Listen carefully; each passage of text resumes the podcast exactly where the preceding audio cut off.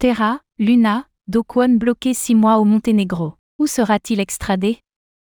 L'ex-PDG de Terra, Luna, sous surveillance depuis plusieurs mois au Monténégro, est voulu par plusieurs pays.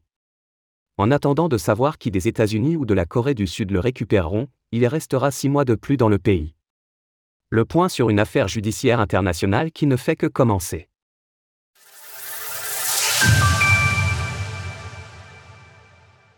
Do Kwon restera encore quelques mois au Monténégro. Pour rappel, l'affaire Do Kwon a déjà commencé de manière rocambolesque puisque l'ex-PDG de Terra a déjà connu une interdiction de libération sous caution, puis une autorisation, puis une nouvelle interdiction, alors que ses liens avec un homme politique du Monténégro sont mis en question. Il a finalement été décidé qu'il resterait en prison, au même titre que le directeur financier de Terra, Hong Chang-jun, qui a été arrêté en même temps. Entre-temps, sa Corée du Sud natale, ainsi que les États-Unis, ont tous deux fait savoir qu'ils voulaient rapatrier Do Kwon afin de le juger. On ne sait pas à ce stade vers quel territoire l'homme sera envoyé.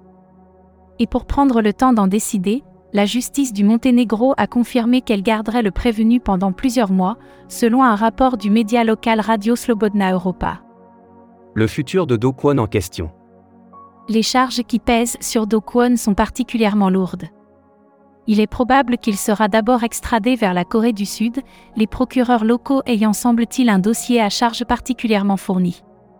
Au cours de cette période, le tribunal monténégrin décidera d'extrader ou non Do Kwon vers la Corée du Sud, qui le recherche pour suspicion de fraude d'une valeur de 40 milliards de dollars via des crypto-monnaies.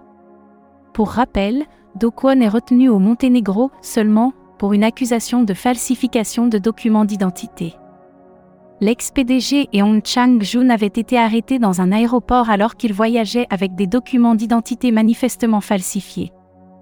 Dans ce cadre, une nouvelle date de jugement devant le tribunal de première instance de Podgorica a été fixée au 16 juin. Sera aussi traitée la question des liens de Do Kwon avec le leader du parti centriste monténégrin Miloiko Spajic, qui l'aurait financé.